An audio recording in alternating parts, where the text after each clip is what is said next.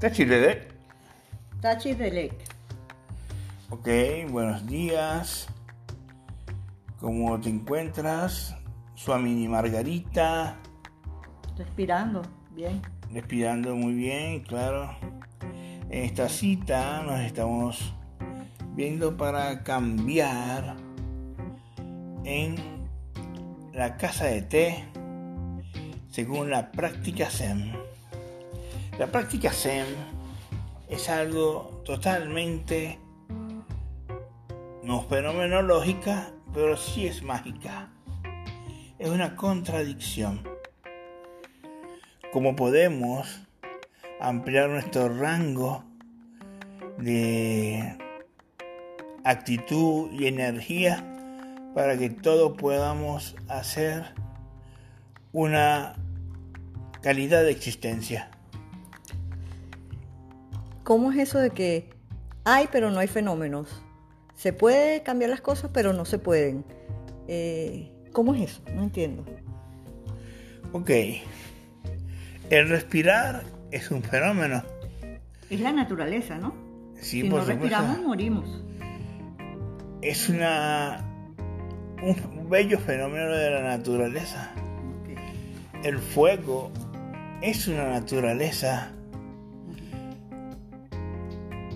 que podemos saber que también está en los fenómenos. La vida, el sol, la naturaleza y la estabilidad del planeta es un fenómeno. Pero lo vemos como normal, como algo cotidiano. eh, no lo apreciamos como fenómeno, sino nos parece natural que el sol salga y se oculte, que el viento corra, que el agua circule. Eh, nos parece normal que exista aire, que podamos respirar. ¿Cuál es el fenómeno allí? No lo veo. O sea, eh, es un fenómeno si es natural. Ok. No te, no te, no te compliques mucho la vida. Ok. Solamente debes de reconocer como en el budismo vipassana la meditación de observar las cosas por lo que son. Observa cada momento, cada cosa de la vida como un fenómeno bello de- del ser, Estar presente, estar consciente y presente. consciente y presente en el eterno ahora, atento ante cada cosa. Sí, porque si estamos en el pasado, eso ya no existe, como usted mismo ha dicho. Y el futuro tampoco, pero el presente crea el futuro. Y puede, podemos en el presente cambiar un futuro, ¿o no? Ok, nuestra vida es por karma, buen karma o mal karma. Si piensas bien, obtendrás buen karma. Si piensas mal, arrastrarás un mal karma. Muchas veces decimos que lo traemos de vidas pasadas, pero también en esta existencia podemos quemar karma por medio de nuestra conducta dármica del servicio a los demás, nuestra conducta dármica de la recta conducta.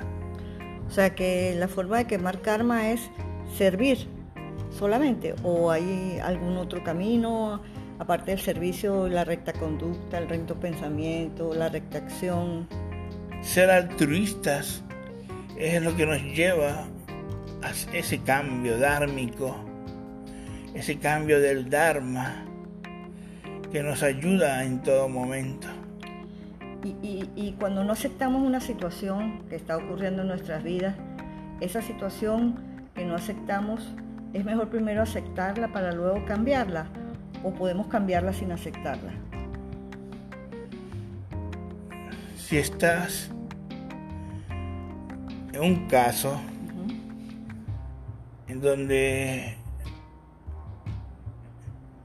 te rocen la piel y tú oprimirás sus músculos. Deja que opriman tus músculos y romperás sus huesos. Deja que rompan sus huesos y tomarás su vida. O sea, que dejo que todo pase, aceptándolo. Eso es lo que quiere decirme.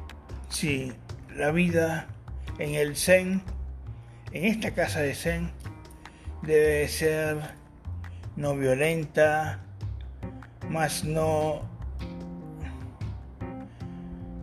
entregada a la discusión, a los problemas, ni engancharnos emocionalmente a cada situación.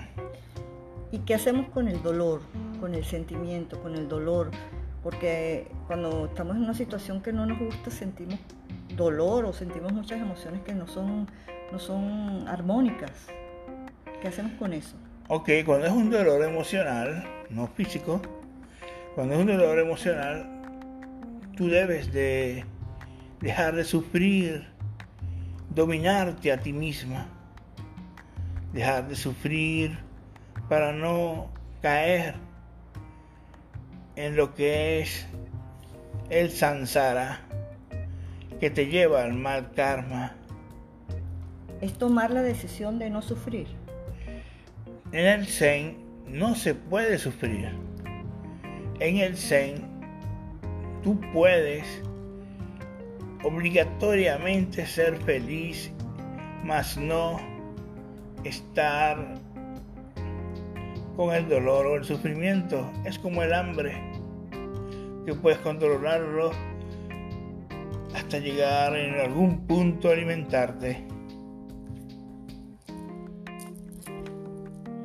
Tachilet. Tachilet.